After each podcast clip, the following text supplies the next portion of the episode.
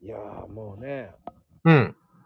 やっぱりこう、まあ、あの、若い時にうん。よく、こう、なんだろう、口ずさんでしまう曲ってあった？ああ。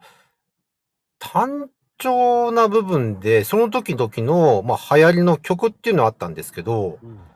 僕ね、やっぱり、成長してる時に聴いてる時っていうのは、ちょうど小室さんの曲が多かったんですよ。おだから、TM 系は結構勝手に口ずさんでたような気がしますね。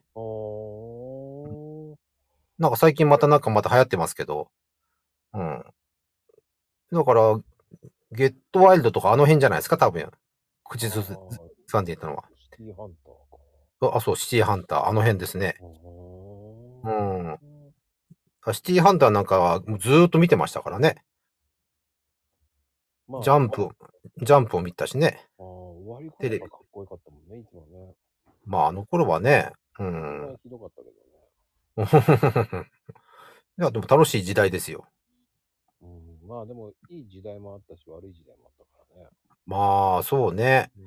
うん、まあでも、あの番組、息が長いね、本当に。